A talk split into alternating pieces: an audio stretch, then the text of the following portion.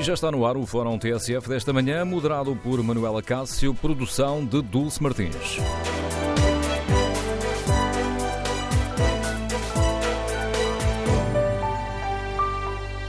Bom dia. O programa de estabilidade do governo, que até foi apresentado, eh, decidiu eh, reduzir a meta do investimento público para este ano.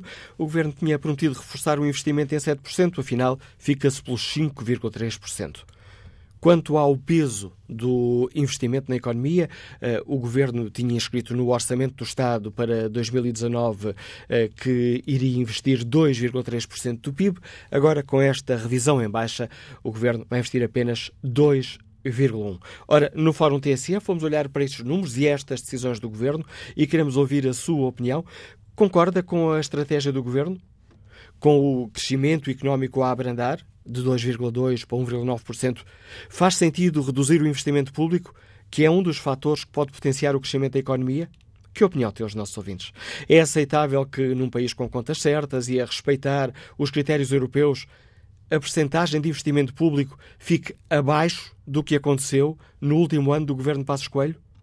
O número de telefone do Fórum é o 808-202-173, 808-202-173. Queremos ouvir a sua opinião. Pode ainda participar escrevendo aquilo que pensa sobre este tema no Facebook da TSF e na página da TSF na internet. Em tsf.pt temos um inquérito, um inquérito diário. Hoje perguntamos aos nossos ouvintes se concordam com esta redução da meta do investimento público para este ano. 81% dos ouvintes que já responderam não estão de acordo com a estratégia do Governo. Queremos, no Fórum, ouvir a sua opinião. Queremos ainda saber como avalia o aviso de Marcelo Rebelo de Sousa de que Portugal não pode ficar para trás quanto ao crescimento económico. No crescimento económico, há uma preocupação de subir acima da média europeia, mas há também uma preocupação que é não ficar para trás, não ficar na ponta dos países da zona euro isto é, não depender apenas do crescimento dos mais poderosos, das economias mais ricas. Como avalia este aviso do Presidente da República? É certo que Portugal está a crescer acima da zona euro, mas há vários países que estão a crescer mais do que Portugal. Queremos ouvir a sua opinião. Número de telefone do Fórum 808-202-173. 808-202-173. 3. Iniciamos este Fórum TSF com o contributo do professor eh, João Duque, é comentador do programa da TSF e do Dinheiro Vivo, A Vida do Dinheiro, professor catedrático do ISEC. Professor João Duque, bom dia, bem-vindo ao Fórum TSF. Pedi-lhe uma primeira análise a esta decisão do Governo de rever em baixa o investimento público já para este ano, contrariando aquilo que estava, ou melhor, reduzindo em baixa face àquilo que o próprio Governo tinha inscrito no orçamento para 2019. Bom dia, Manuela Cássio, bom dia ao, ao, ao Fórum.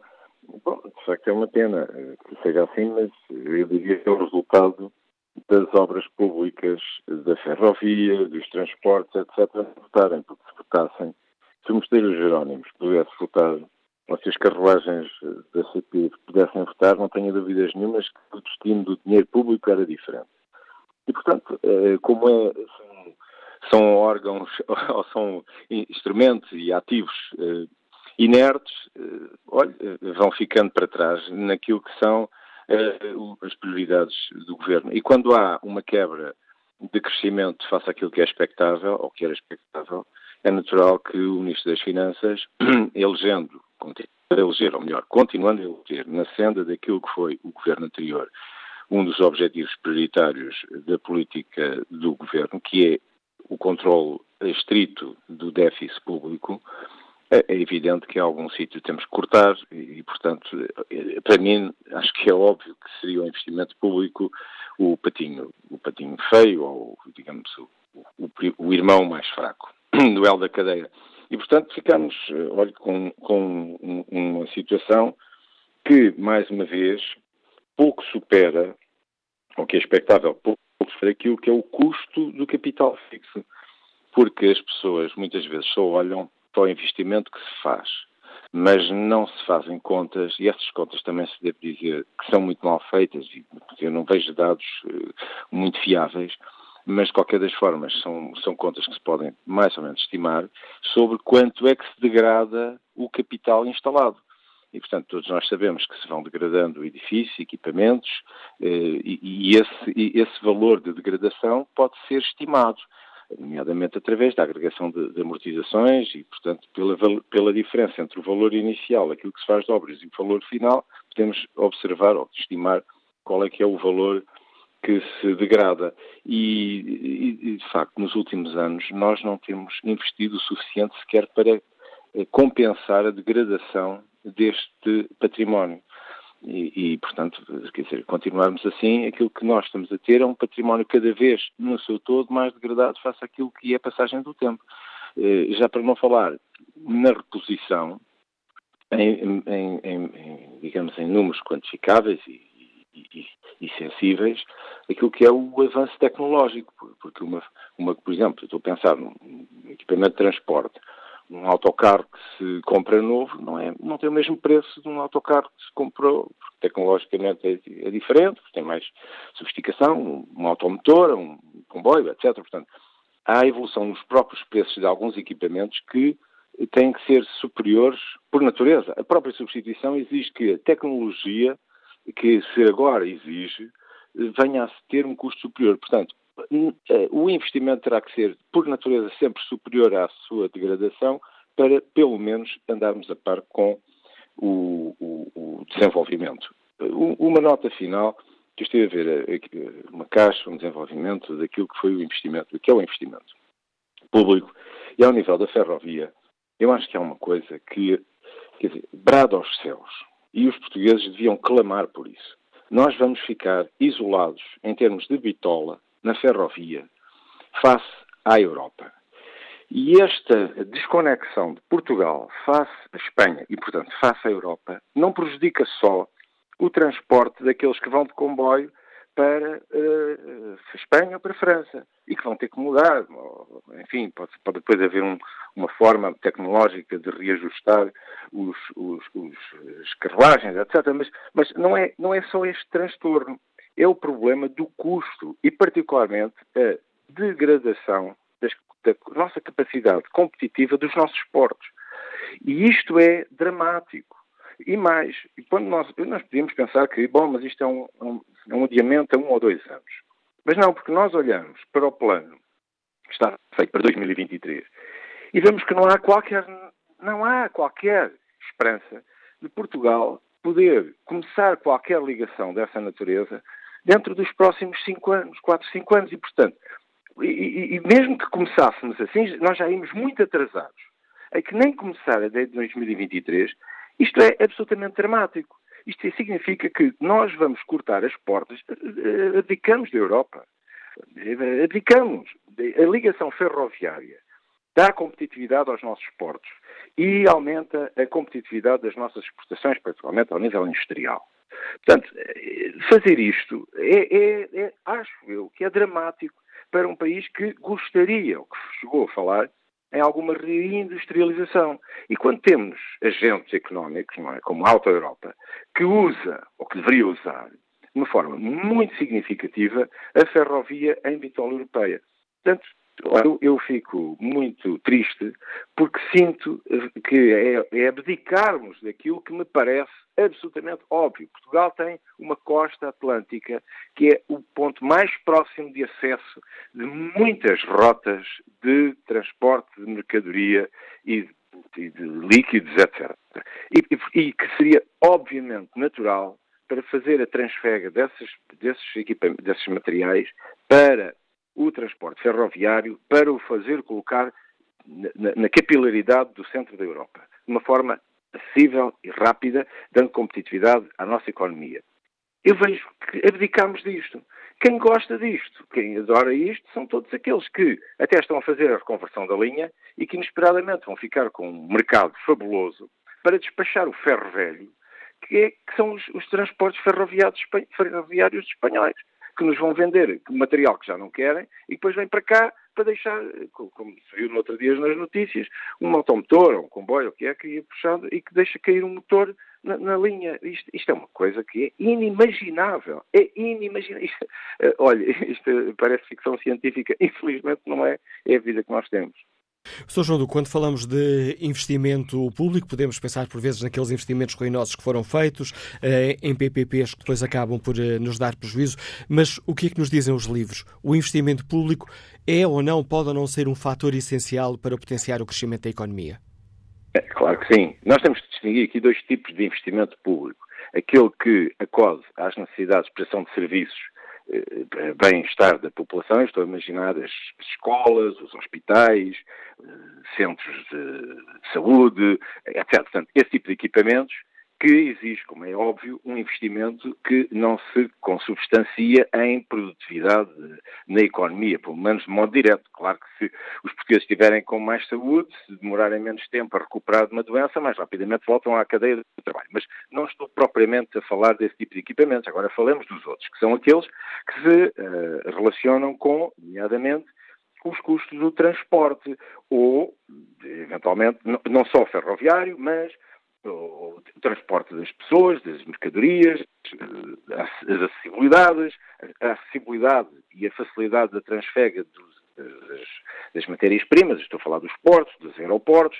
Portanto, há uma, há uma quantidade enorme de infraestrutura de investimento público que se faz com uma lógica de uh, retorno económico uh, que é, é, que é, claramente, que pode ser claramente produtivo. E é produtivo não só por aquilo que de imediato torna uh, mais fácil a economia, a sua fluidez, mas também, e portanto baixa-lhe custos, mas também é no sentido de que, ao praticar-se um investimento público, está a retirar-se muitas vezes pessoas do mercado do, desemprego e, portanto, puxa-as para a atividade económica e, por essa via, elas também ajudam a contribuir para a redução daquilo que é a aparente despesa do investimento público. Portanto, esse investimento, se for eh, adequadamente avaliado e se for positivamente avaliado, que muitas vezes nós falamos disso, é parecia excessivo, quando nós temos uma autoestrada que ainda não está, está longe de estar uh, uh, preenchida em termos de fluxo de tráfego. Já temos uma segunda e vamos abrir uma terceira, aí parece que é difícil fazer contas que justifiquem economicamente aquela autoestrada.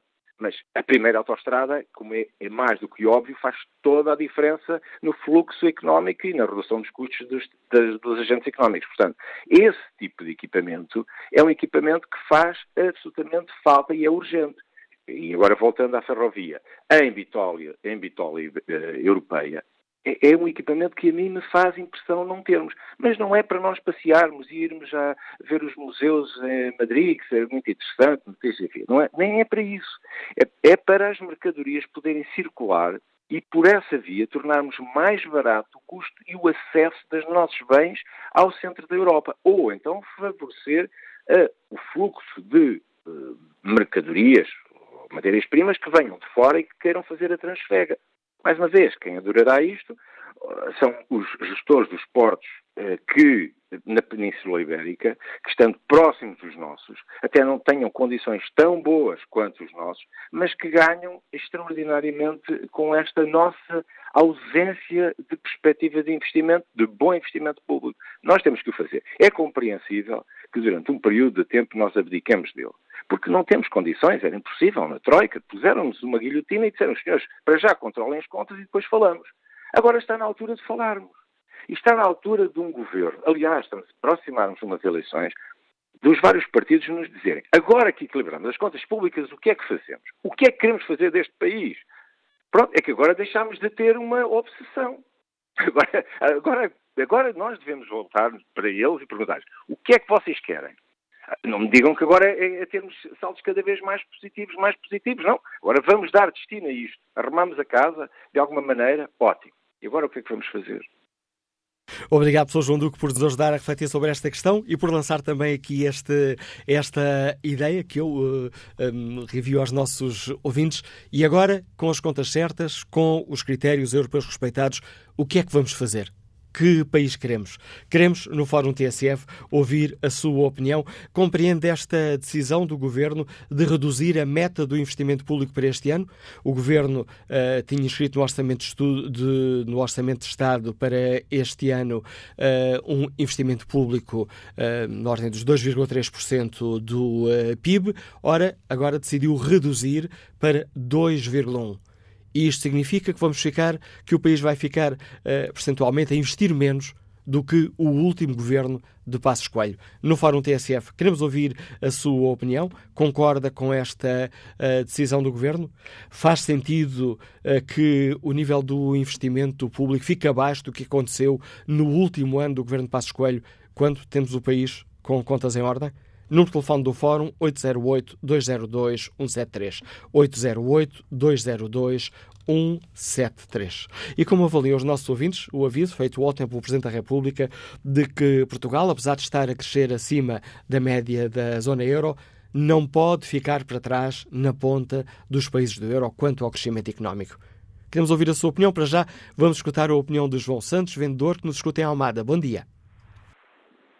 Bom dia, Manela Castro, bom dia aos ouvintes. eu acho que o professor João Duque já fez, de uma forma abrangente, uma explicação de uma série de, de pontos uh, nos quais vai haver um prejuízo grande com, este, com esta redução do investimento público, mas eu vou falar somente ou sublinhar o diário que disse no trabalho há muitos anos. Uh, nota-se uma degradação dos serviços no modo geral, uh, a nível da saúde, uh, nos hospitais, nos centros de saúde, no atraso das cirurgias, nos blocos que não abrem, nos blocos que adiam cirurgias porque não há anestesista ou porque não, não há material uh, cirúrgico porque há dívidas, dívidas que se prolongam e se estendem e há fornecedores que deixam fornecer determinado material,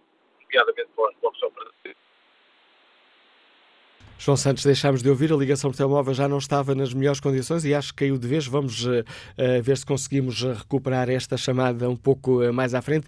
Vamos também ver se conseguimos escutar em condições. O próximo ouvinte é estudante de Ciência Política, Liga-nos Lisboa. Bom dia, Gonçalo Martins. Olá, muito bom dia.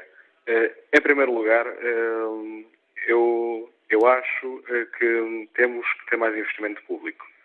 Eu acho eh, que estamos a criar condições para haver mais investimento público, que é necessário, porque o país só cresce com investimento público, só se desenvolve com investimento público, eh, mas para isso, obviamente, também é preciso ter condições.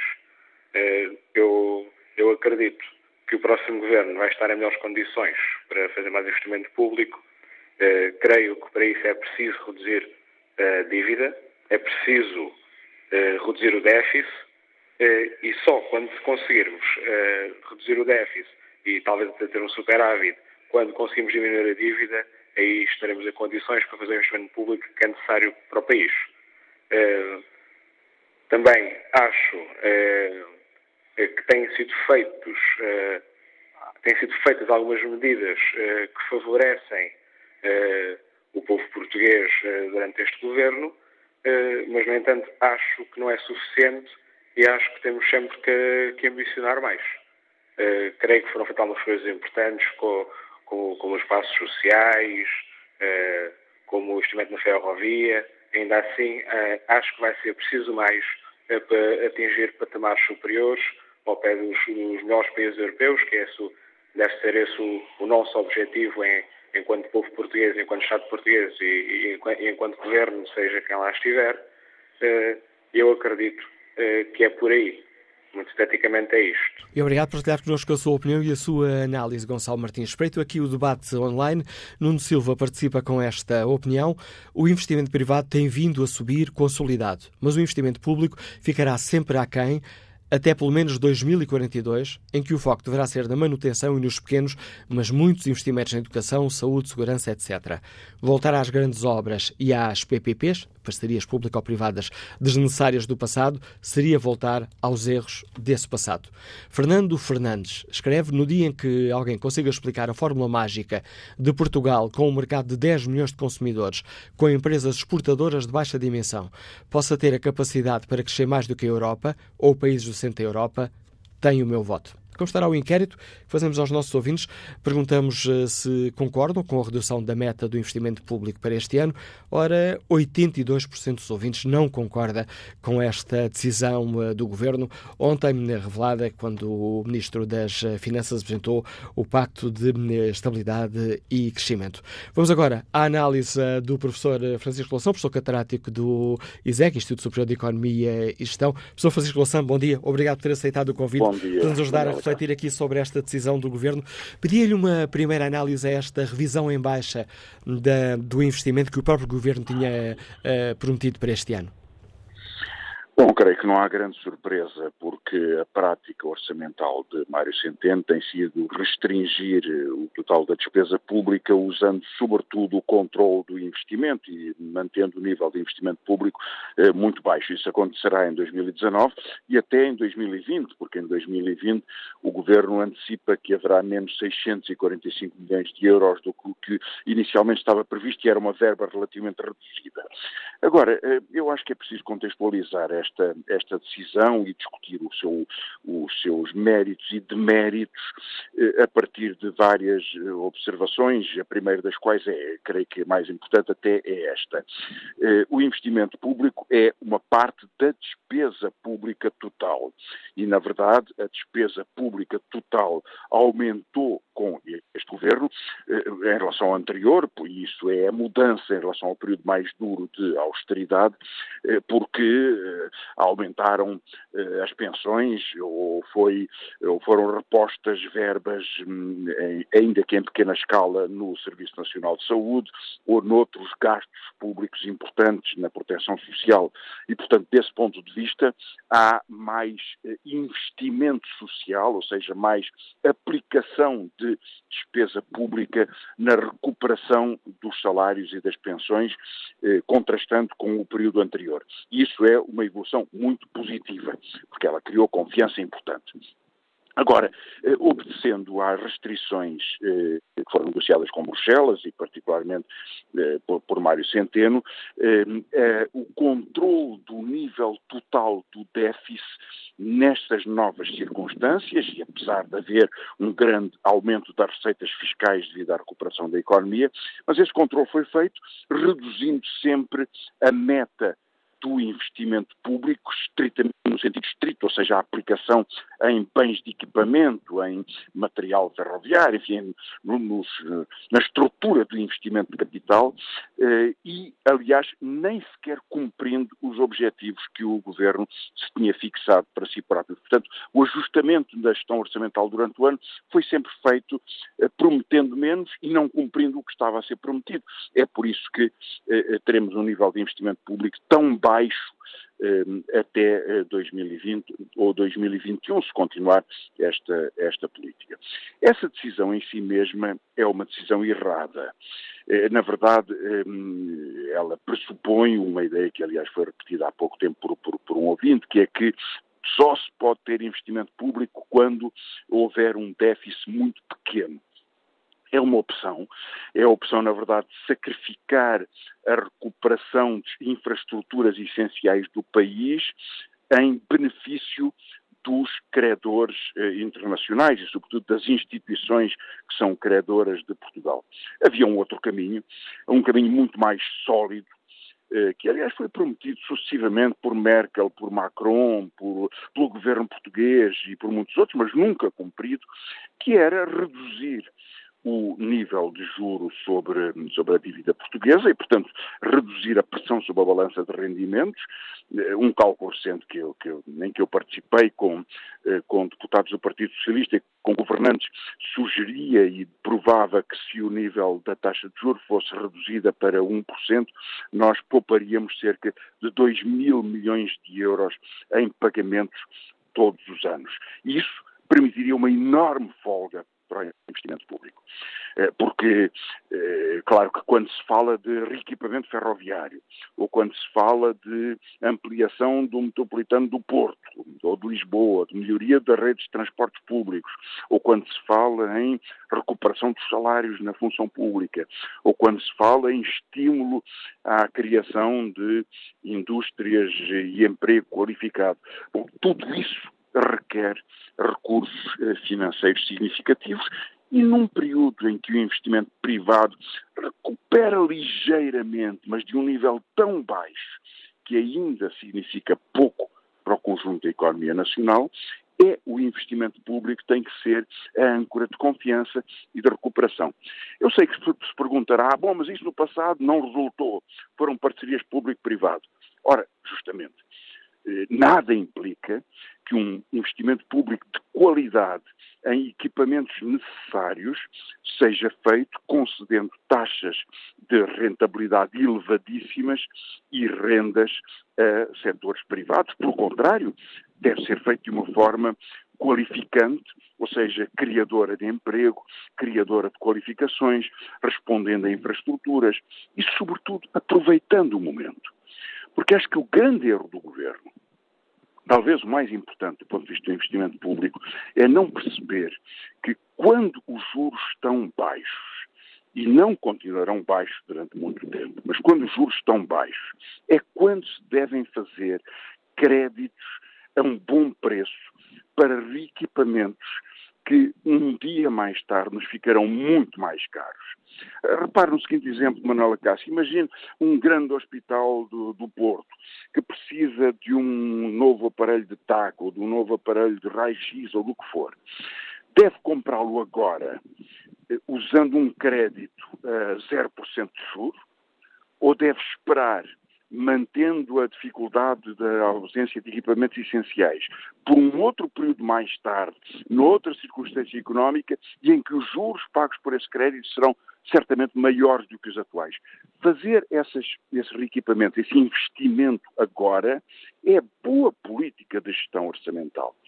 Eu sei que o Governo prevê um déficit um pouco maior nos anos seguintes, mas a tentativa de, no ano eleitoral, chegar aos 0% para a glória de Centeno é um jogo político, nada mais do que isso. Não é uma boa estratégia do ponto de vista da gestão orçamental e da gestão do investimento público. É agora quando os juros são tão baixos e, portanto, o custo do empréstimo é tão reduzido que se deve eh, tomar as decisões que sejam urgentes e que permitam eh, o reequipamento das, dos, enfim, da, da, da, saúde, da ferrovia, de, nos nossos investimentos infraestruturais. E por isso é que creio que a decisão do Governo tem sido certa no que diz respeito ao investimento social, ou seja, aumentar as pensões, tem sido errada recusando aumentar os salários, porque os trabalhadores da função pública o salário congelado há, há 10 anos, e isso é um mau sinal para toda a economia, incluindo para a economia privada. Bons salários para boas qualificações é o que move a economia eh, nacional. Portanto, aí creio que o governo tem, tem, errado, mas tem errado, sobretudo, também por causa da sua limitação ao investimento público. E, portanto, uma política mais expansiva, cautelosa e de boa gestão orçamental era mais vantajosa para Portugal, eh, na minha opinião. Ou seja, Sr. Francisco Lassan, ajude-me aqui a, perceber um raciocínio que pode, que pode ser eh, muito uh, básico, porventura errado. Temos uma, um crescimento económico a, a abrandar, em vez do previsto 2,2 para 1,9, e podemos fazer uma leitura. Então, se temos menos riqueza, então vamos ainda baixar mais o investimento público. Mas, e ajude-me se estiver errado no meu raciocínio, podemos fazer aqui o raciocínio inverso. É precisamente por a economia estar a abrandar é que podíamos, e, e aproveitando os juros baixos, investir mais para potenciar esse crescimento. Sim, é até mais razoável. Ehm, o investimento público eh, deve ocorrer para combater o ciclo económico, ou seja, quando há uma situação de abrandamento ou mesmo de recessão, e o investimento privado cai muito, eh, a melhor alternativa económica é que o Estado mantenha e até eh, eh, avance com projetos consistentes de bom investimento público que deem um sinal à economia, que deem um sinal à política salarial, que tem um sinal uh, ao desenvolvimento de, de potencialidades económicas. Dou-lhe só um exemplo para a reconversão ambiental, no combate às alterações climáticas e na reconversão industrial que é preciso, na grande reconversão do emprego que é necessário para cumprir metas para salvar a nossa vida comum uh, no nosso planeta nos próximos anos, vai ser preciso que haja uma condução de investimento público e de criação de emprego que é eh, indispensável e que tem que ser articulado à escala internacional e em cada país deve dar o seu próprio sinal. Eh, Portugal precisa de o fazer. Portanto, é necessário investimento público em todas essas eh, circunstâncias. Ele pode ser mais estratégico, porque tem uma visão global e não de uma, não vem só de uma única empresa que cuida do seu próprio interesse. O investimento público é um investimento que olha para o sistema de saúde, que olha para o sistema de educação, de formação profissional, que olha para o sistema de transportes públicos e, portanto, que tem que ter essa condição democrática eh, geral eh, que o investimento privado não procura ter. E, portanto, a, a resposta à sua pergunta é sim, senhor, é nesse período que é preciso mais, mais investimento público. É verdade que nós estamos, desde há muito tempo, numa situação de pequena convergência com o crescimento europeu, que é muito reduzido e que tem vindo, aliás, a chegar a níveis mais assustadores devido à instabilidade, eh, ao Brexit, à guerra comercial entre os Estados Unidos e a China, eh, e, eh, aliás, ao efeito Trump. E, portanto, tem, há muitas boas razões para temer mais instabilidade. E essa é uma boa razão também para que a política económica conduzida pelo Estado no investimento, mas nos salários e nas pensões ou noutros, noutros níveis de atuação, porque não é só o investimento que o Estado cuida, em todos esses níveis, para que olhe, para que crie um referencial de, eh, de estabilidade e de, e de, confiança. Até porque Portugal é, de facto, um país pequeno, é uma economia relativamente pequena, eh, com um sistema bancário muito vulnerável, muito permeável a, a, digamos, esta, esta captura por, por interesses eh, internacionais e, aliás, com, eh, com sistemas, uma parte do nosso sistema económico dominado por interesses estratégicos que são, eh, que são, que são internacionais, não é? O Estado chinês na energia, os catalães norte-americanos e angolanos e outros na, na banca, enfim, alguns outros setores. Essa é a razão essencial pelo qual uma política económica pública é tão importante. Que Mário Centeno tenha desvalorizado é uma má escolha do ponto de vista estratégico. Tem um pequeno efeito curtíssimo prazo, eh, beneficiando, aliás, da melhoria das receitas fiscais, eh, o que resulta do, eh, do, da, da, melhoria da economia, mas também de fatores muito especiais como o turismo. Eh, veja só que o valor que os turistas pagam em IVA pelos seus serviços, ou pelas refeições, ou pelo que consomem em Portugal, é uma parte importante do aumento e do arrastamento do efeito do IVA. Portanto, tudo isso se conjuga para haver uma situação que melhora as contas públicas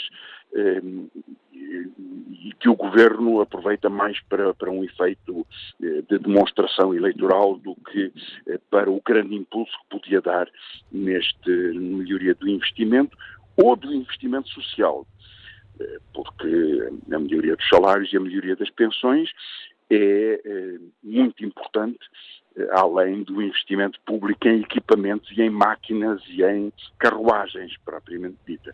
Portanto, é essa conjugação que faz uma política económica sensível e creio que nisso se têm dado passos importantes, mas falta o passo fundamental que é eh, responder a este atraso fundamental que Portugal vive e eh, queria aproveitar este, este, este, este tempo para uma política orçamental eh, mais consistente e que permita recuperar atraso. Obrigado, professor Francisco Louçã, pelo importante contributo que trouxe à reflexão que fazemos aqui no Fórum TSF. Análise do professor catedrático do ISEG, Francisco Louçã. Ajudamos também aqui a refletir sobre esta questão. Bom dia, Catarina Abrantes, é estudante, liga-nos do Seixal. Qual é a sua opinião? Bom dia. É sempre complicado falar a seguir ao professor Francisco Louçã. Eu vou dar uma visão como cidadão comum uh, e é verdade que sim, que o investimento público irá baixar este ano, mas do que eu li nas notícias e da informação que tenho é que vai aumentar gradualmente nos próximos anos, até atingir os 2,6% do PIB em 2022. Além de que acho errado e enganador falar em percentagens, porque até em termos nominais o investimento público foi maior do que em 2015. E no cômputo geral, acho que qualquer pessoa acha que estamos melhor agora do que no governo PSD e CDS. Portanto, esta pergunta também é um bocadinho enganadora. Obrigado, Catarina Abrantes, pela sua participação no Fórum eh, TSF. Espreito aqui o inquérito que fazemos na página da TSF Internet. Concorda com a redução da meta do investimento público para este ano? 77% dos ouvintes responde não. Vamos agora ao encontro do Presidente da Associação Empresarial de Portugal. Bom dia, Dr. Paulo Nunes Almeida, bem-vindo ao Fórum da TSF. Peço-lhe um primeiro comentário a esta decisão do Governo de rever em baixa o nível de investimento que tinha previsto no Orçamento do Estado para este ano. Preocupa-o? Muito bom dia. De facto, há uma alteração relativamente àquilo que foi a elaboração do orçamento para 2019, porque ele foi feito com base eh, num conjunto de pressupostos que neste momento eh, podemos já dizer que não se vão verificar e, portanto, há toda uma envolvente da nossa economia que hoje está menos favorável e, portanto, quer no que respeita à taxa de crescimento do PIB, quer relativamente a outras variáveis macroeconómicas, vê-se no programa que foi apresentado efetivamente uma redução em baixa. Eh, no caso particular do, do, do, investimento público, primeiro temos que ver bem os números, de facto, eh, o investimento público continua eh, a um nível bastante baixo, comparativamente ao PIB, relativamente àquilo que são as necessidades do nosso país, mas o programa perspectiva um crescimento, mas mesmo com esse crescimento, direi que em 2019 estaremos praticamente ao nível daquilo que tínhamos em 2015, isto para não ter que ir uma análise muito fina de décimas, teremos uma análise, enfim, muito comparativa e direi que, portanto, ainda estamos a recuperar quatro anos em que o investimento público foi bastante baixo. E depois há uma perspectiva de crescimento, mas como disse, eh, em termos de 2%, 2, tal por cento do PIB, o que significa que eh, o governo entende não há, de facto, uma folga para que o investimento público possa ser maior. Obviamente que isto para nós, empresários, eh, é complexo, eh, especialmente quando falamos num investimento público que seja reprodutivo e que, portanto, de alguma forma crie condições mais favoráveis às empresas. E isso eh, é um aspecto que também para nós é importante. Não basta olhar apenas sobre o ponto de vista quantitativo, mas temos que olhar também para a qualidade do investimento público, que nem sempre foi tido em linha de conta. E nós podemos hoje dar eh, alguns exemplos, alguns maus exemplos de investimento público que efetivamente não se traduziu, por exemplo, para as empresas em melhores condições de atividade, de competitividade, e o caso da ferrovia, por exemplo, que já foi citado no, no, ao longo do programa, é um mau exemplo de como se aplicou em Portugal eh, na ferrovia eh, investimento público que acabou por não se tornar, quer para os passageiros, quer para as mercadorias, em melhores condições de circulação.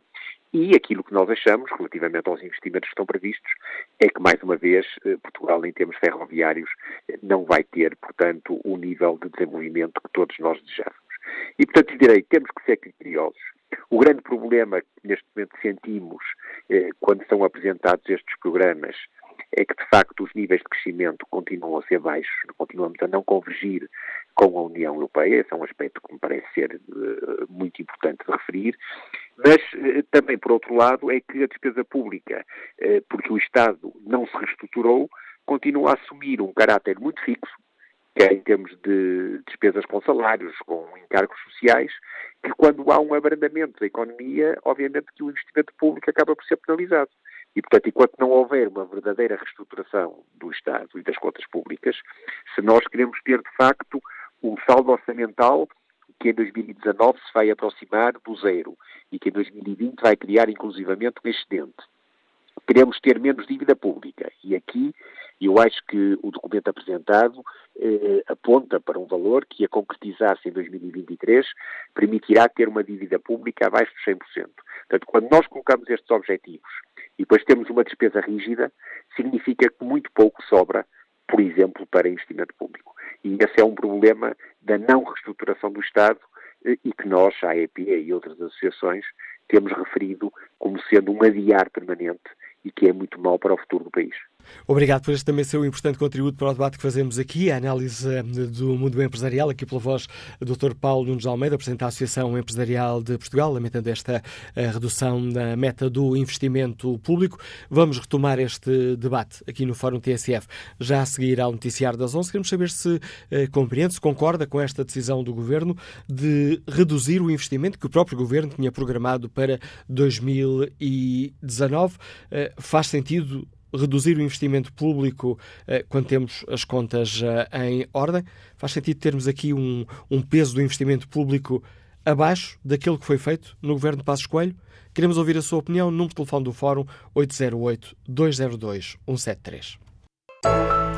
Segunda parte do Fórum TSF, edição de Manela Cássio, com produção de Dulce Martins.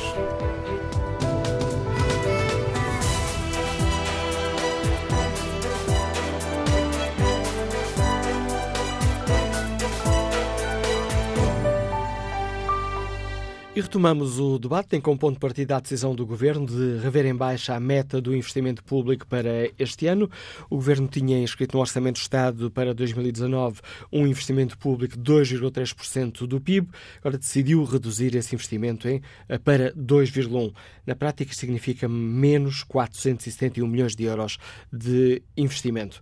Queremos, no Fórum TSF, ouvir a sua opinião. Compreende esta decisão do Governo? Com o crescimento económico a abrandar, faz sentido reduzir o investimento público, que é apontado como um fator que potencia o crescimento económico? E é aceitável que, tendo o país as contas certas e estando agora a respeitar os critérios europeus, a percentagem de investimento público fique abaixo do último ano do governo de Passos Coelho? Queremos ouvir a opinião dos nossos uh, ouvintes. Na página da TSF na internet, no inquérito que fazemos, perguntamos se concordam com esta decisão de, do governo. 76% dos ouvintes que já responderam ao inquérito não estão de acordo com esta decisão do governo. E que hum, opinião tem Miguel Fernandes, gestor, que nos liga de Lisboa? Bom dia. Bom dia, Miguel Fernandes. Não, a ligação parece ter caído. Vamos retomar este contacto já a seguir. Vamos ver se conseguimos escutar Joaquim Rocha, que nos liga também de Lisboa. Bom dia, Joaquim Rocha. Bom dia. Uh, eu começo por comentar um pouco aquilo que acabou de dizer, tendo o país as contas em ordem. Bem, eh, resta saber que tipo de contas são. Como nós sabemos, o investimento público não é idêntico ao investimento privado. As empresas privadas, quando inscrevem determinadas quantias uh, e têm determinados débitos para cumprir, cumprem-nos, ou, ou tendencialmente têm que os cumprir porque é emitida uma fatura que pagam. Com o Estado não é assim. Muitas vezes, uh, e grande parte das vezes, o Estado não deixa que sejam faturadas determinadas quantias. Eu falo, por exemplo, ao nível hospitalar, uh, e quando falo ao nível hospitalar, falo dos hospitais e clínicas privados que prestam serviços que têm acordados com o Estado. O Estado não permite que se fature porque não tem as plataformas abertas à faturação, eh, nomeadamente a que sejam expostos os débitos que foram contratualizados para depois serem emitidas faturas, o que implica que a política de transparência não exista muitas vezes. Aliás, desculpe, Joaquim Rocha, quer assim dizer que é administrador da área hospitalar. Exatamente. Eh, para além também de outras empresas, sou administrador de uma grande clínica.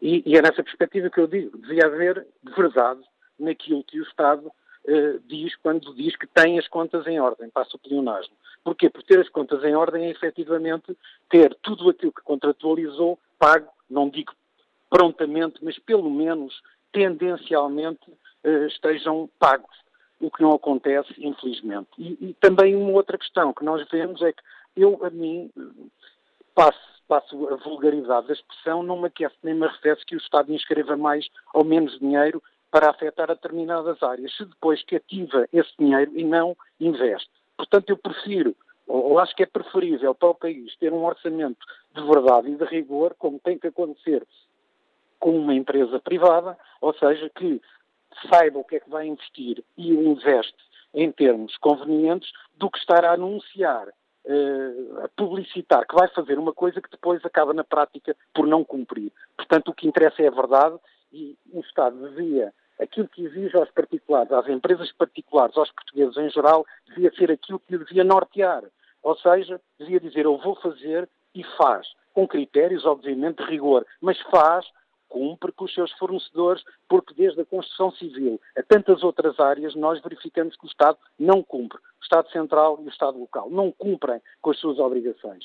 Há bocado dizia o Dr. Louçã, com alguma razão, que uh, é preciso que o Estado se substitua quando há um decréscimo do investimento privado. Mas é preciso analisar porque é que há decréscimo do investimento privado.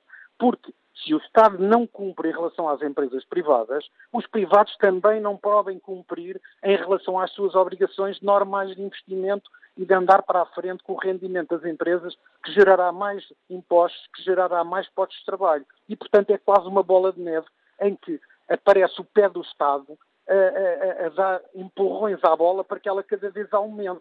Porquê? Porque, sendo o Estado a maior entidade geradora de gastos em Portugal, é óbvio que o facto do Estado não pagar impede que os privados continuem a investir. E não fazendo reembolsos atempados de IVA, não fazendo devoluções que tem que fazer, criando entropias no sistema, criando artifícios para não cumprir, não devolver, não pagar, isso tudo vai levar a que o país, obviamente, não possa investir. E o que gera investimento, o que gera riqueza, é o investimento privado, não é o investimento público. O público devia existir quando o Estado não deve nada a ninguém ou pelo menos não está em grande atraso ou em flagrante atraso. Em sim, o Estado, se tiver um excedente, deve investir em determinadas áreas que serão menos atrativas, mas que geram bem-estar aos portugueses, porque são os portugueses que pagam imposto, o Estado não gera riqueza nenhuma, somos nós, como contribuintes, que damos dinheiro ao Estado para investir. E tem que o fazer com critério, com rigor, mas primeiro que tudo tem que pagar a quem deve. E se isso acontecer, eu estou certo que muita gente, aproveitando aquilo que dizia também o Dr. Laçã há pouco, que se deve aproveitar um período de juros baixos para investir, como é que as entidades que não recebem do Estado podem ir pedir, se podem ir endividar, não é? Que se calhar nem teriam necessidade disso, para depois investir. É só esta reflexão que eu deixo no fórum, porque, primeiro que tudo, o Estado tem que ser uma pessoa de bem. Não é parecer, é parecer e ser. Porque dizer que se tem as contas em ordem, quando na prática está a escamotear que não pagou, porque nem sequer aceitou faturas, não deixou faturar, isso não é uma política de verdade e, portanto, o Estado tem que ser uma pessoa de bem. E é isto que, que eu deixo aqui uh, ao debate também. E obrigado, obrigado a Joaquim Rocha por deixar este contributo, o testemunho e a opinião deste administrador hospitalar. Bom dia, Engenheiro Pedro Ramalho, escuta-nos em Oeiras. Como é que olha para esta decisão do Governo? Bom, eu, um, ehm, e correndo o risco de, antes de mais, bom dia ao Manuel Acácio, bom dia ao Fórum, uh, correndo o risco de, de estar pouco desalinhado com aquilo que tenho ouvido e com a maioria que, dos portugueses que estão em desacordo, eu estou completamente em acordo. foi também engraçado ouvir a homilia do padre Louçã, que veio repetir aquilo que anda a dizer há 20 e tal anos, com os resultados brilhantes que tem dado. É importante referir Pedro que o padre Louçã, quando Pedro fala... Ramalho, o, o, Frei, Francisco, peço desculpa, peço, peço desculpa. Francisco Louçã, eu às vezes é, é do tom de voz que me faz lembrar um, um frei que, que me dava a catequese quando era pequeno. Uh, mas mas é, é, bom relembrar que o, o, o professor Lossan, quando, quando falava há quatro anos atrás, e estávamos no ciclo uh, de crescimento, esqueceu-se do keynesianismo e de que uh, o investimento público era em contraciclo. Eu acho que o investimento público em Portugal foi, foi chão que deu uvas, Uh, infelizmente poucas, porque o investimento foi uh, muito mal feito, foi, foi feito em, em, em investimentos e em infraestruturas uh, pouco produtivas e, portanto, que não permitiram criar riqueza significativa que permitisse compensar a dívida que foi incorrida com esses investimentos.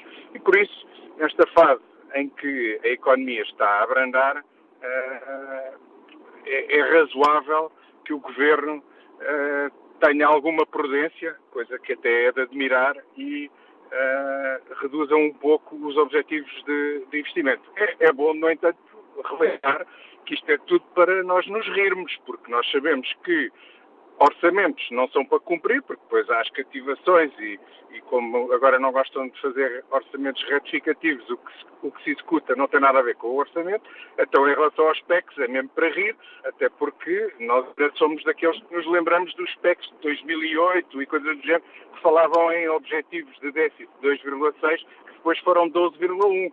mas isto, nós, nós em Portugal gostamos de políticos que mentem, gostamos de falinhas mansas e de, e de, e de conversa, desculpem a expressão, conversa de chacha e, e, e, nisso temos os maiores habilidosos hoje a liderar o, o, o, a governação, digamos assim, ou a desgovernação. O que eu acho, o, que, o que é pena, já foi dito hoje no fórum, eu não ouvi completamente, mas uh, alguns ouvintes uh, já o partilharam, o que é pena é que não se tenham feito reformas, continuamos com o Estado que é um elefante, um, um leviatã, como, como, como, costumam dizer, onde não há reformas estruturais há, há, há décadas, ou eh, as reformas que há é para, para tornar a, despesa do Estado ainda mais estrutural. Repare-se que nestes quatro anos aquilo que se fez, uh, apesar da economia europeia ter crescido como não crescia há décadas,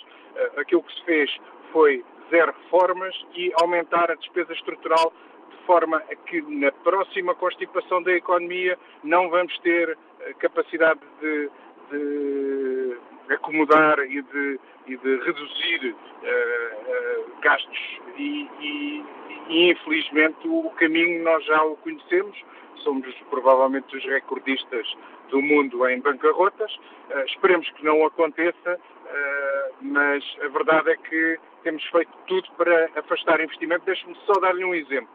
Falou-se aqui há uns anos, eh, não muitos, talvez um, dois anos, em tentar atrair a, a, a, fábrica da Tesla para a Europa. Uma fábrica da Tesla é um investimento na casa dos 3 a 4 mil milhões de euros, 3 a 4 bis. É importante relembrar que, ao mesmo tempo que se quer atrair eh, investimentos dessa ordem de grandeza, criamos uma derrama estatal que faz com que quem investir cá tiver mais do que 30 milhões de euros de lucro e se tiver 30 milhões de euros de lucro demora 100 anos a recuperar 3 bis, uh, o, o, a, taxa, a taxa de IRC é de 31%, ou seja, criamos todas as condições deste governo que foi a qualidade da ligação por telemóvel com o engenheiro é, Pedro Ramalho a degradar-se, mas ficou clara a opinião do, deste nosso ouvinte sobre a questão que hoje aqui debatemos também, este exemplo do investimento da Tesla. Uh, vamos agora ao encontro do professor Pedro Brás Teixeira, economista, dirige o Gabinete de Estudos do Fórum para a Competitividade. Muito bom dia. Começo por pedir um primeiro comentário a esta decisão do, do Governo de rever em baixa a meta do investimento uh, público. Merece o seu aplauso, a sua compreensão, a sua crítica? É, merece a minha crítica. Aliás, é, é, nós, quer dizer, o Governo, neste programa de estabilidade, diz que vai crescer a dívida pública, vai, o investimento público vai começar a crescer 10% ao ano. Que não é nada credível, dado que o, o, o Governo sistematicamente não tem respeitado o, aquilo que inscreve no orçamento para o investimento público. Põe sempre a menos. E, portanto, quando apresenta este programa a dizer que vai aumentar imenso investimento público, a primeira coisa que faz é cortar na, na, na previsão para 2019, eh, quer dizer, não é, isto é, é dar uma segunda machadada na credibilidade das, das previsões para o investimento público. E, eh, aliás, quer dizer, nós, nós estamos a assistir ultimamente em uma série de áreas em que temos graves problemas de falta de investimento público nos últimos anos, nomeadamente na ferrovia. Agora há a vontade de, de, de aumentar uh, a redução dos passos implica um aumento da, da, da utilização de transportes públicos e, uh, e nada foi feito para, para, para, para aumentar a oferta de transportes públicos e, portanto, vai ser necessário vai ser necessário isso e, portanto, cortar o investimento público não é uma boa ideia. Por vezes fazemos aqui uma análise, alguns ouvintes já chamaram a atenção para isso, que o Estado tem feito investimentos ruinosos, por isso mais vale uh, seguir por este caminho. Que avaliação faz? O investimento público poderia ser um potenciador da economia, quando o próprio Governo prevê uma redução, do, um desaceleramento do crescimento económico de 2,2 para 1,9 do PIB? Não, uh, bom, mas vamos, vamos, vamos separar as coisas. É, a desaceleração, a desaceleração do crescimento económico tem a ver com o ciclo económico é, que, que, estamos a assistir na Europa e, e, e, tem a ver também com o facto do desemprego já estar muito baixo. Portanto, nós Uh, neste momento, as empresas já estão com dificuldade em encontrar trabalhadores e, portanto, nós não podemos repetir as taxas de, de, de crescimento do, do, emprego que tivemos nos últimos anos. E, portanto, isto vai necessariamente uh, fazer com que a economia cresça menos. Agora, o que se poderia fazer é uh, medidas para aumentar o potencial de crescimento da economia, não é? Tudo o que seja facilitar, facilitar uh, a atração de investimento estrangeiro, e nós sabemos qual é a lista de queixas dos investidores estrangeiros, nomeadamente a taxa de IRC demasiado elevada, os licenciamentos. Os licenciamentos é daquelas uh, reformas que, que custa menos dinheiro a fazer, que é dizer, obrigar os serviços públicos a, a, serem muito mais céleres nos licenciamentos. Isso poderia aumentar o potencial de crescimento da economia. Portanto, fazer investimentos no sentido de permitir eh, os, eh, os, serviços públicos uh, despacharem os pedidos de licenciamento mais depressa seria utilíssimo para a economia, com certeza que sim. Há, há muitos investimentos públicos que podem melhorar a atividade económica e depois há outros completamente ruinosos, como os estados do Euro 2004 e autoestradas onde não têm tráfego, etc. etc. Uma outra questão, como é que uh, olhou, como é que escutou as palavras do Presidente da República, que salientando que, apesar de Portugal estar a crescer acima da média europeia, nos vem recordar que não podemos eh, ficar para trás na ponta dos países do euro e que, uh, diz, disse o Presidente da, da, República, não devemos depender apenas do crescimento dos mais poderosos e das economias mais ricas. Partilha esta preocupação de, de Marcelo? eu partilho a preocupação, não partilho é o otimismo porque o otimismo de base é que nós estamos a crescer mais que a União Europeia. Ora, isso não é verdade. Uh, nós, em 2018, crescemos duas décimas acima da média europeia. Ora, uh, se mantivéssemos esse crescimento, assim, duas décimas acima da média europeia, precisávamos de 130 anos para atingir a média europeia. Portanto, isto não é isto não é qualquer tipo de convergência. No entanto, se olharmos para a produtividade, a produtividade caiu em 2017 e 2018. Portanto, nós estamos em clara divergência em relação, uh, em relação ao, ao, resto da União Europeia. Aliás, praticamente, nós somos o único país que está, uh, que está nestas condições. A própria Grécia, em 2019, já se espera que haja uma, uma melhoria, uma recuperação. O único país em que caiu a produtividade na, na, na Europa em 2018 foi Portugal. E, e, isso, aliás, isso é um dos problemas maiores que tem o, o programa de estabilidade. É as previsões de, de, de, evolução da produtividade dão um salto extraordinário. Em 2018, o governo reconhece que a produtividade caiu. E depois, em 2019 e nos anos seguintes, salta para 1,3%, 1,4%, que é uma coisa totalmente incompreensível, porque não foi feito absolutamente nada para este salto da produtividade e, portanto, o cenário macroeconómico que está no, no, programa de estabilidade não é minimamente credível. E, portanto, se o cenário não é credível, hum, é, tudo o resto não é. Mas, aliás, isso coloca a questão de porquê é que o governo sentiu a necessidade de fazer um cenário macroeconómico tão irrealista? É para, para ter margem para financiar toda a despesa que o governo prometeu. Portanto, isto é indicador de que as promessas que o governo fez, as promessas eleitorais, não podem ser pagas. Não há condições. O governo teve que fazer um, um, um total nas previsões de crescimento económico para incluir as promessas eleitorais, porque de outro modo era impossível. Ou seja, a, disponibilidade do governo, a verba que o governo tem disponível, uh vai para o eh, crescimento do rendimento, nomeadamente na, na, na, função pública, em vez de ir para o investimento reprodutivo? É isso que nos está a dizer? Não, não, estou a dizer mais do que isso. Estou a dizer é que o Governo está a fazer uma fantasia, dizer que vai haver dinheiro para pagar essas promessas todas, e eu que estou a dizer é que não vai haver. Porque não vai haver crescimento económico para dar essa receita fiscal para pagar essa despesa. Eu estou a dizer é que essas promessas que o Governo fez, ai, que vamos dar a reposição dos anos aos professores e estes e aqueles, não vai poder fazer. Olhando para, para, esta para a situação com que estamos eh, confrontados, olha para o futuro de, e potencial crescimento da nossa economia com algum pessimismo ou com, ou com otimismo? Vamos lá ver. A economia portuguesa está numa situação completamente absurda. Há 20 anos que nós divergimos da União Europeia, quando andamos a receber uh, fundos europeus há 35 anos.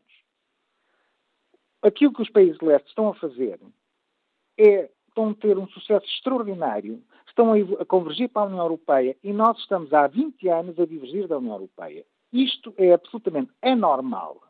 Não há nenhum país que se encontre nas condições péssimas de Portugal e não há nenhuma justificação para isto a não ser más políticas e incompetência.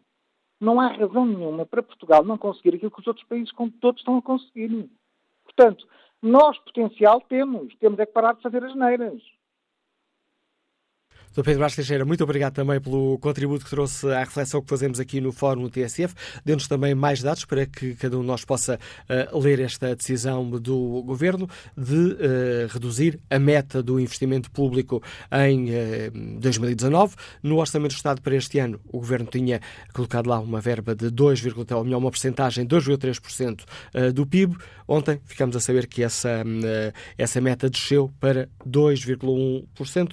Feitas as contas, são menos cerca de 470 milhões de investimento público. Bom dia, Carlos Santana, é empresário, escuta-nos em Aveiro. Qual é a sua opinião? Olha, bom dia. Uh, aquilo que eu queria dizer é, é só isto. Uh, ao longo dos anos temos estado. Nós discutimos isto várias vezes, estas situações. E há uma situação que é esta. Uh, um dos erros muito grandes que, no, de, que nós fizemos a nível político foi não termos tido a coragem de assumir a construção do TGV em Portugal. Nós somos, possivelmente e possivelmente, o Porto da Europa. Temos capacidade, capacidade para ser o Porto da Europa e temos capacidade para distribuir mercadorias na Europa a partir de, de Portugal. Mas como uh, nós estamos vendidos aos interesses europeus, aos europeus, deixámos de defender Portugal. Em 1640 matámos o condendeiro, matámos, um, matámos uma pessoa porque era um traidor à pátria e neste momento teríamos que matar muitos mais. Agora, a situação que está aqui assim é esta.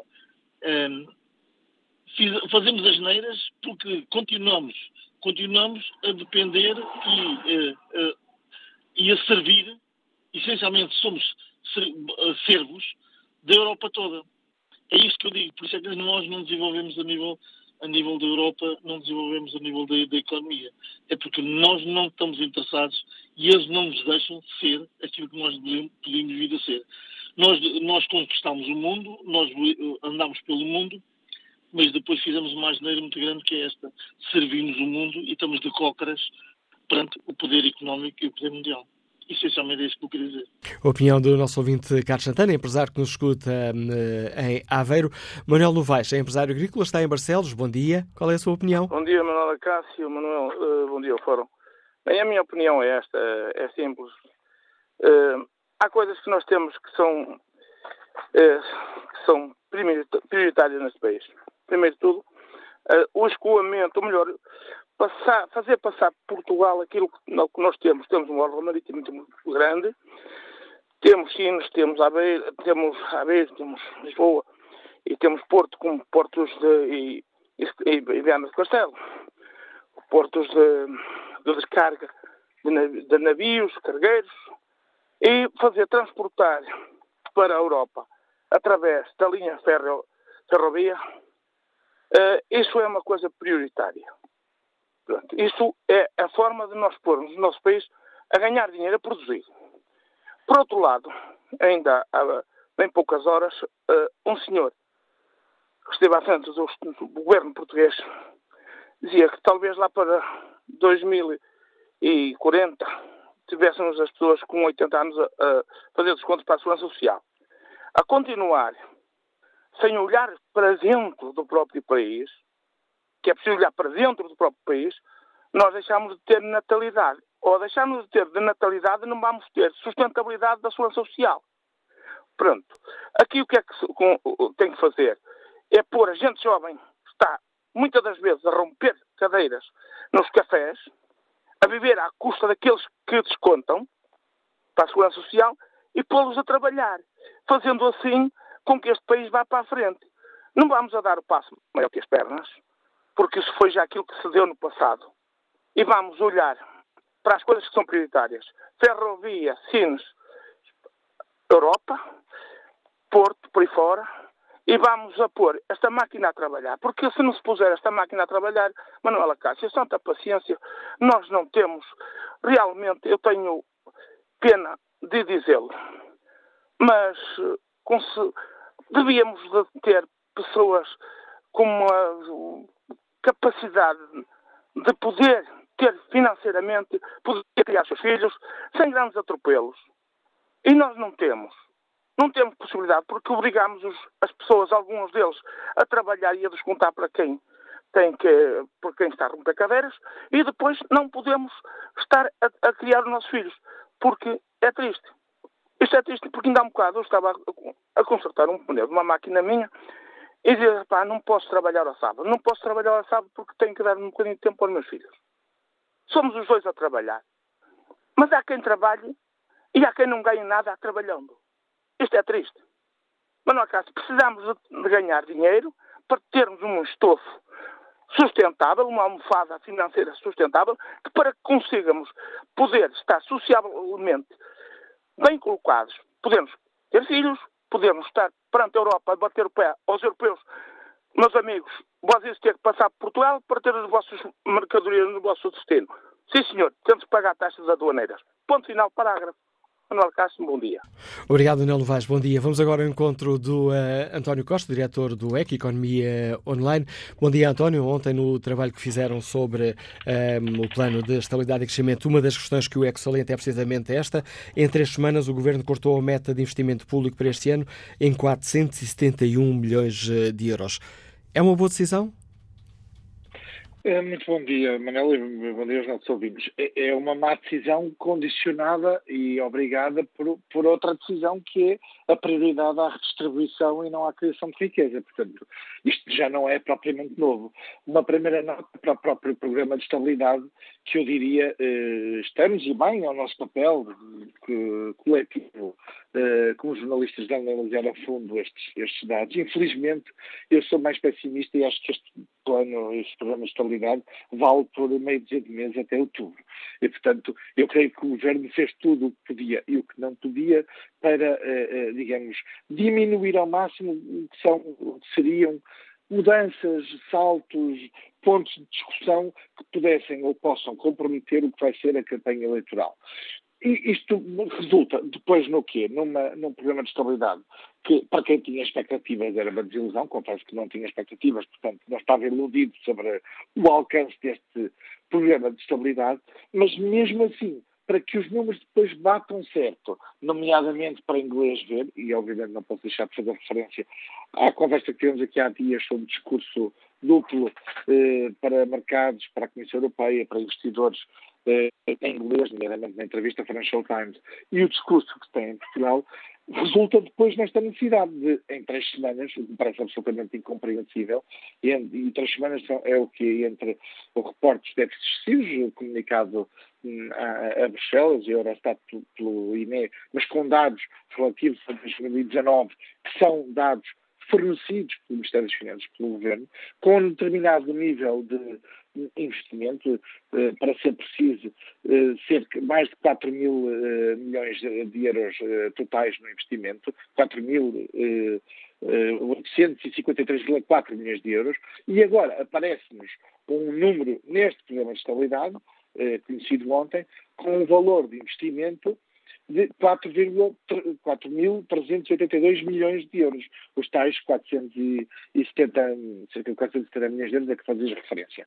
E isto mostra, por um lado, ou prova, por um lado, o que já temos vindo a conversar, o investimento, a despesa de investimento tem sido uma das variáveis de ajustamento para o déficit público. E isso, obviamente, tem um custo, isto é, uma política de curto prazo que privilegia a distribuição vez de criação de, de, de, condições para o crescimento económico, para a produtividade e para a competitividade do país, até pode ter resultados no curto prazo, não, não, é, não, é, não é contraditório, tem bons resultados no curto prazo, ou pode ter bons resultados no curto prazo, mas compromete o futuro. Eu ouvi com atenção o professor João Duque na abertura deste fórum e não posso deixar de sublinhar e de insistir e assinalar o, o, o que disse, que é, obviamente nós não temos apenas o problema de, de termos que fazer investimento, e, e não é investimento sim, não precisamos de mais estradas, mas precisamos, por exemplo, do chamado last mile, isto é, de ligações de pequenas estradas que façam a ligação entre determinadas regiões e as grandes autostradas que já estão uh, uh, construídas. Precisamos, é óbvio, é gritante, diria, o investimento, ou a falta dele, na ferro, por exemplo, ou nos portos. Uh, precisamos de novo investimento, mas também precisamos, como, como dizia o professor João Duque, de substituir e de compensar o fim de vida de investimentos que foram feitos nos últimos 10, 15, 20, 30 anos e que se degradaram e deixaram de, de responder, digamos assim, às necessidades do, do país. Isto leva-nos para, para, um segundo ponto que me parece muito importante e, e muito relevante para a discussão política. Bem, enfim, este investimento público é também o que verdadeiramente leva Pedro Marques para a campanha eleitoral. É esta a agenda que ele tem para mostrar e aí a dificuldade das notícias que começam a, a, a, a ser públicas, nomeadamente hoje no Jornal Público, sobre queixas de, da candidatura de Pedro Marques em relação à falta de apoio do PS.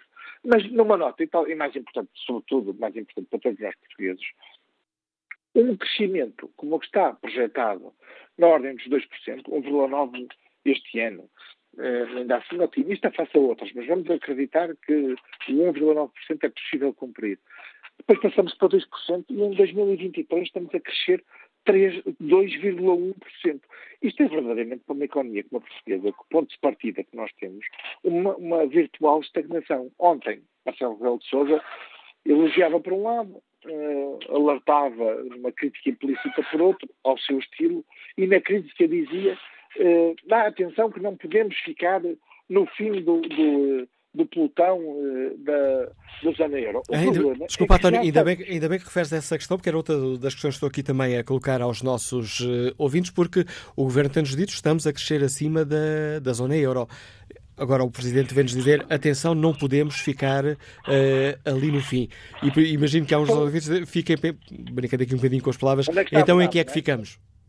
Em que é que ficamos? Uh, não são contraditórias e, mais uma vez, obviamente, aqui o Governo está a fazer política, a valorizar um, o copo meio cheio quando, quando devíamos olhar para a forma como devemos preencher o resto do copo que está meio vazio. Passo a explicar.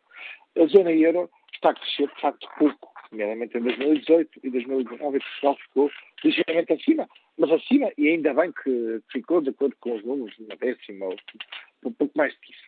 Mas porquê? Porque os três ou, grandes, três ou quatro grandes países da, zona euro, nomeadamente a Alemanha, a França, a Itália, estão a crescer muito pouco e eles valem muito, contam muito para a média da zona euro. E, portanto, obviamente, quando esses países crescem muito pouco, obviamente que a média da zona euro porque esses valem 50%, 60%, 70% da economia da zona euro, baixa e permite-nos a nós, portugueses, e ao governo em particular, dizer estão a ver, nós até estamos a crescer acima da zona euro. Pouca, de pouco nos vale. Porquê? Porque nós estamos a concorrer com quem? Com países como a Eslovénia, como a Eslováquia, como a Lituânia, como a Grécia, como a Estónia, como Chipre, e verdadeiramente aí com os nossos concorrentes, já, já nem digo que estamos a concorrer com a Espanha, que de facto está no outro campeonato medido na riqueza por habitante. Quando comparamos a nossa realidade, a riqueza criada em cada ano por habitante, com a riqueza criada por habitante nestes países mais pequenos. Ora, estes países, ainda agora esta semana o Fundo Monetário Internacional revelou, propõe, o Fundo Monetário propõe para Portugal 1,7%, projeta para Portugal um, um crescimento de 1,7%. Ora, para alguns destes países, o, o, a previsão de crescimento do Fundo Monetário Internacional é claramente acima dos 3%. E em alguns casos até 4% e 5%. E na Irlanda, por exemplo, um concorrente que foi, como dizia Cavaco Silva também ontem, uh, uh, apanhado, digamos assim, pela, pela intervenção da Troika, está a crescer acima de 5%. Nós queremos comparar com a, a, fórmula mais fácil é compararmos com a média e dizermos assim, ok, temos que ficar muito contentes que estamos a, a, uh, crescer um pouco mais do que a média. A exigência do país, num quadro em que nós tivemos um quadro económico internacional bastante favorável, teria sido, obviamente, acompanhar o crescimento destes países. Por isso é que hoje, dados medidos da Comissão Europeia e também da OCDE, nós estamos, nesta altura, no 16 lugar dos, dos 19 países do, do euro. Em 2016 estávamos no 14 e, portanto, se as previsões de crescimento são conhecidas, e vamos utilizar a média para não dizer que utilizamos uma que é mais ou menos favorável. A média das previsões para Portugal e para estes países que concorrem connosco, que estão, na, na, na digamos, na, na parte inferior deste, deste ranking, nós vamos provavelmente perder mais um lugar, provavelmente para a Lituânia, e ficar atrás de nós a Grécia e a Letónia, como países que têm um PIB, uma riqueza criada por habitante inferior à portuguesa em 2019. Ora, isto é muito pouco e é provavelmente na, na, na digamos, depois de uma fase de estabilização, essa é importante, nomeadamente no sistema financeiro, é preciso reconhecer isso e a importância que isso tem na estabilidade do país externamente e também no efeito nos juros, que obviamente o governo capitalizou para, eh, digamos, ter ainda mais margem de manobra para, para, para, para redistribuir em função pública, em pensões e, e outras coisas muito particulares, segmento, seja os passos sociais, seja, por exemplo, o IVA na restauração. Mas é, é, fa, faça essa estabilização já temos, exige-se que nesta campanha que aí vem, os partidos todos, este que está em funções, PS e a Geringonça, também o PSD, o CDS e até os partidos, nos digam como é que nós podemos passar um 16 lugar e assumam esse compromisso para um 14, regressarmos a 2016 e aqui sim fazer uma reversão em relação à posição em que já tivemos, nomeadamente logo a seguir ao fim do programa da TOR. Obrigado também pela tua participação no fórum, António Costa. A análise do diretor do ECO, Economia Online. Vamos agora ao encontro do estudante Gonçalo Costa, que nos escuta em Lisboa. Bom dia. Muito bom dia. Uh, antes de mais, uh, cumprimentá-lo. Uh, é assim, eu acho que relativamente ao investimento público, a questão que nos devemos, devemos colocar é efetivamente se foi ou não foi uma prioridade deste governo. Eu acho que foi uma meia prioridade, na medida em que o investimento público, em termos nominais, uh, está superior ao, ao último ano uh, do governo de Passos Coelho e do CDS, ou seja, logo aí podemos notar que houve sim um incremento do investimento público no governo do PS e no, no atual governo, uh, e também podemos uh, tirar uma conclusão muito simples, é que uh, Passos Coelho e o CDS apenas executaram esse investimento público no ano de 2015. Se fizermos uma análise de todo o período de governação do PS e CDS, vemos que o investimento foi muito, muito, muito precário. isto para dizer que é claro que nós necessitamos mais investimento público, no entanto, a prioridade deste governo acredito que tenha passado muito no, no aumento das, das, possibilidades das famílias, nomeadamente com as políticas de, de apoio uh, ao consumo também e de incentivo ao consumo, através, desta medida dos passos sociais, que eu acho que é bastante positiva, que nos traz, por exemplo, aqui em Lisboa, poupanças significativas naquilo que são uh, as despesas familiares e claramente que, uh, a par deste, uh, deste incentivo ao consumo, deste incentivo do governo e no apoio às famílias, que claramente ajuda depois para uma recuperação da economia e que acredito que uh, nos próximos anos, e, e, também os dados que, que o Ministro apresentou no Programa de Estabilidade, uh, também refletem isso, um aumento do investimento público, mas também, claro, um, uma recuperação, digamos assim, um bocado ao de leve da economia. Obrigado, Gonçalo Costa. Vamos agora ao encontro de David Coimbra, é empresário agrícola, liga-nos de Vila Flor. Bom dia. Muito bom dia. Relativamente ao investimento público, no fundo isto são exercícios académicos que, pronto, que se apresentam eh, e depois não, não, não, há, não há dinheiro para fazer nada, nem para aumentos, nem para investimento público, nem para nada disso. A minha convicção é que não há nada. Pronto. Depois queiram uma corda, enfim, farão uma propaganda nisto ou naquilo. Relativamente à recuperação económica, relativamente ao investimento económico, eh, não há nada para a e, portanto, essencialmente, mantém-se todas as políticas que vêm de trás e que eh, estão a destruir as empresas. E, portanto, é, como dizia o outro, a economia estúpidos.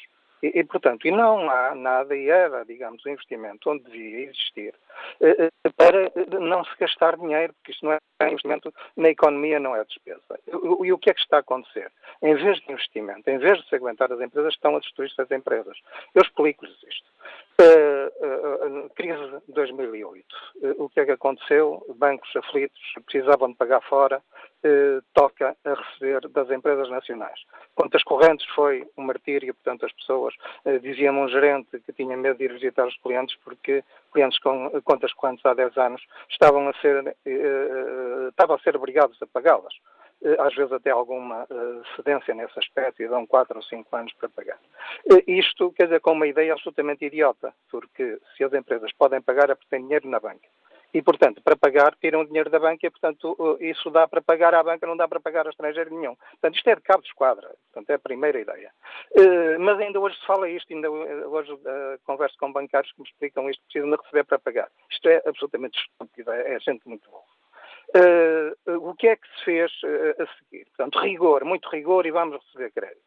Uma conta corrente uh, que se pagava 3% de taxa de juro passou a pagar-se 10%. uma corrente, conta corrente, por exemplo, 100 mil euros, portanto, pagava-se 3%.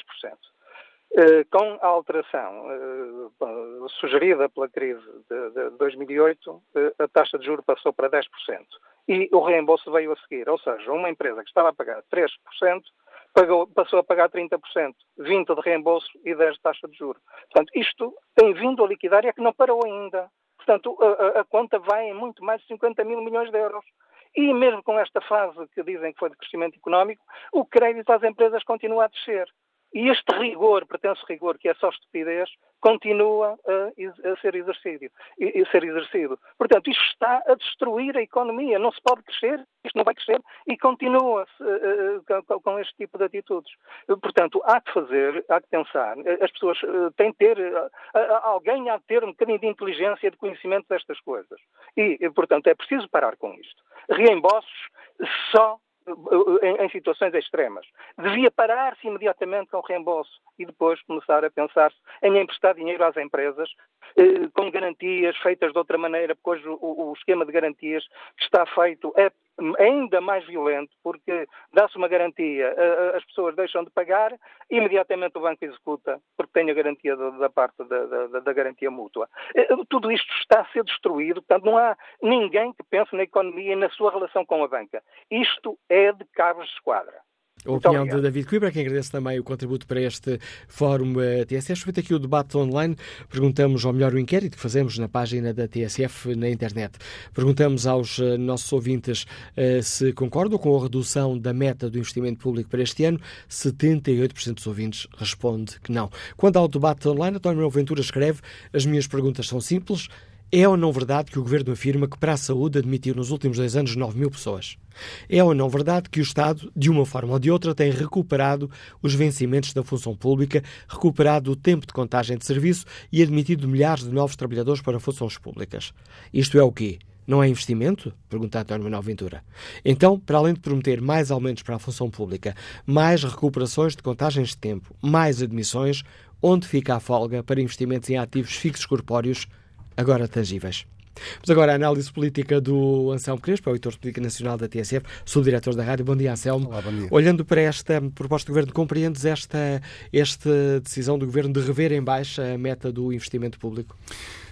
Não posso dizer que compreenda, porque eu acho que o investimento público é de facto uma das, um dos calcanhares daqueles de, de, de, desta legislatura.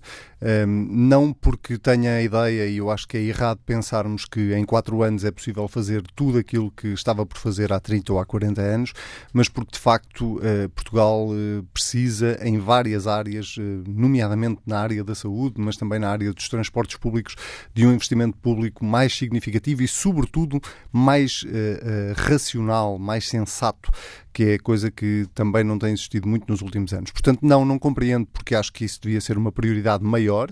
Uh, a política é, é, é, feita de escolhas e, e, de facto, nós estes últimos quatro anos tivemos um nível de investimento público muito baixo porque, claramente, essa foi uma escolha política do governo, sobretudo de Mário Centeno. Não dá para tudo. Uh, e nós sabemos que não dá para tudo. Para podermos ter um déficit zero, uh, não podíamos, uh, e para poder devolver rendimentos e para poder fazer tudo aquilo que foi feito, provavelmente teve que se cortar no outro lado ou teve que se desinvestir no outro lado. O investimento público é um exemplo disso mesmo, as cativações são outro exemplo disso mesmo, e portanto, Mário Centeno teve que fazer aqui um jogo de equilíbrios nos últimos quatro anos e acabou por deixar o investimento público para trás. Uh, agora, nesta segunda metade, ou nesta última metade da governação, uh, o governo tem apostado mais nessa área, mas o investimento público não é uma coisa que se decida num dia e que aconteça no outro. É uma coisa que demora tempo para, para melhorar a ferrovia, para, é, é preciso uh, um nível de obra muito grande, é preciso, é preciso encomendar carruagens, comboios e isso demora a chegar. Para construir hospitais, isso demora a acontecer. Para para uh, melhorar os serviços públicos, nada disso uh, acontece de um dia para o outro. Portanto, não compreendo, para ir direto à tua, à tua pergunta, a única explicação possível para isto, para esse nível de investimento público não ser maior, tem a ver com as próprias projeções que o Governo faz para, para a evolução da economia portuguesa, que não só são revistas em baixa para este ano, como têm, de alguma forma, uma, um nível de estagnação nos próximos anos, pelo menos no 1,9% 1%, 2% andará à volta disto, e isso faz com que, se a perspectiva do governo em relação ao crescimento económico é mais baixo, eh, significa provavelmente que o nível de investimento público tem que ser mais uh, uh, conjugado com essa perspectiva de crescimento económico. Ontem perguntava-se como é que o governo, com a economia a desacelerar, mantém o mesmo déficit. Parte da resposta pode, pode estar aqui. O governo tem, voltou a ser criticado tanto pelos partidos que sentam à direita no Parlamento como à esquerda. Governo que, depois feitas as contas, percebemos que a nível da percentagem do PIB que é investido um, pelo, pelo Estado fica abaixo daquilo que foi o último ano do governo de, de Passos Coelho. O governo uh, pensará que esta é uma questão que não preocupa os portugueses neste, neste momento? Numa eu altura acho... que se diz tanto que o Governo está já a fazer contas às próximas eleições? E está, de facto. Uh, e, e, voltando à questão das escolhas políticas, uh, não nos podemos esquecer que António Costa, de uma forma ou de outra, já tem um caderno de encargos para uma próxima legislatura, se for reeleito Primeiro-Ministro, se, se, o Partido Socialista voltar a ganhar as eleições. Nós uh, temos que partir do pressuposto que tudo está em aberto. Dia 6 de outubro há eleições legislativas e quem decide são os portugueses, não somos nós jornalistas, nem muito menos os, os políticos, mas eh, ainda assim António Costa já tem um caderno de encargos significativo para, para uma próxima legislatura, se for ele eh, o Primeiro-Ministro. Não nos esqueçamos que eh, já estão prometidos aumentos para os funcionários públicos. Não nos esqueçamos que a progressão nas carreiras vai ser retomada na função pública. ainda não sabemos exatamente em que moldes, nem a que ritmo, mas isso também já é uma promessa Aliás, feita. Aliás, os Jornal Notícias contam-nos que deixa 3,5 mil milhões de euros em despesa para o próximo governo. Isso significa uh, uh, um, uma fatia significativa do Orçamento de Estado uh, e não nos esqueçamos também que António Costa, quando dava a entrevista à TSF ao Dinheiro Vivo, definia como prioridades não uma descida da carga fiscal, mas precisamente uma aposta maior nos serviços públicos e, nessa medida, também no investimento público. o facto de ela não ser maior do que aquilo que foi apresentado esta semana, ou não ser tão grande quanto aquilo que todos nós desejaríamos. Eu acho que tem a ver com essa perspectiva muito conservadora que Mário Centeno tem neste momento da evolução da economia portuguesa uh, e não querer dar um passo maior que a perna, sobretudo porque o país enfrenta desafios externos que podem complicar bastante as contas do Ministro. Com a análise do Anselmo porque estamos ao fim deste Fórum TSF, onde analisámos a decisão do Governo de rever em baixa o investimento público para este ano.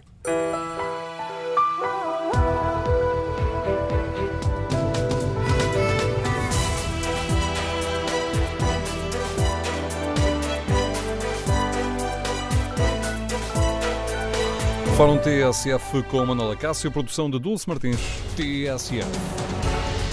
Em Valença, 105.7. Em Vila Real, 107.6. Na Guarda, 106.6.